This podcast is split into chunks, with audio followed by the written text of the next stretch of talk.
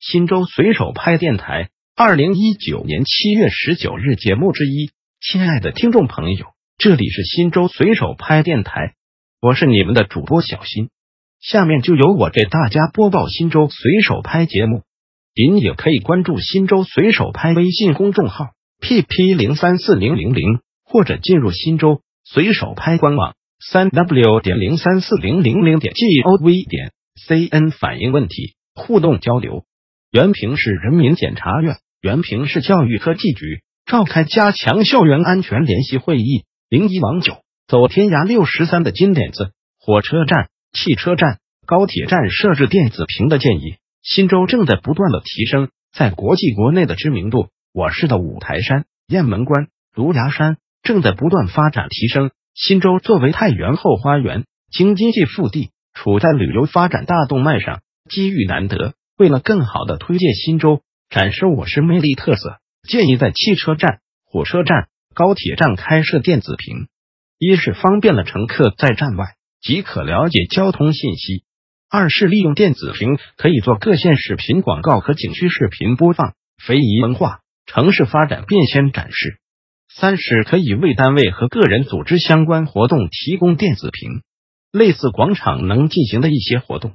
新州市车站广场管理中心回复：首先，感谢您对大西高铁站、火车站提出的建议。高铁站站前广场已有电子屏一处，火车站广场电子屏需有关部门考察研究后决定。零二王友云也先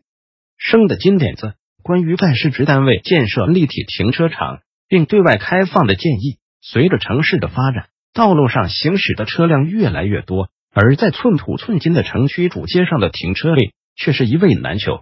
特别是单位机关更是车难停、院难进。现在在机关单位上班的工作人员众多，私家车不在少数，机关内又有大量公务车长期停放在那里，占着车位不动，使得本来紧张的车位更是使用效率得不到充分利用，更别说是外来办事人员无法停车。在前往机关单位办事的道路边。既没有临时停车险，也没有临时停车场，临时停在路边办事的车辆还时常都有被违停拍照的可能。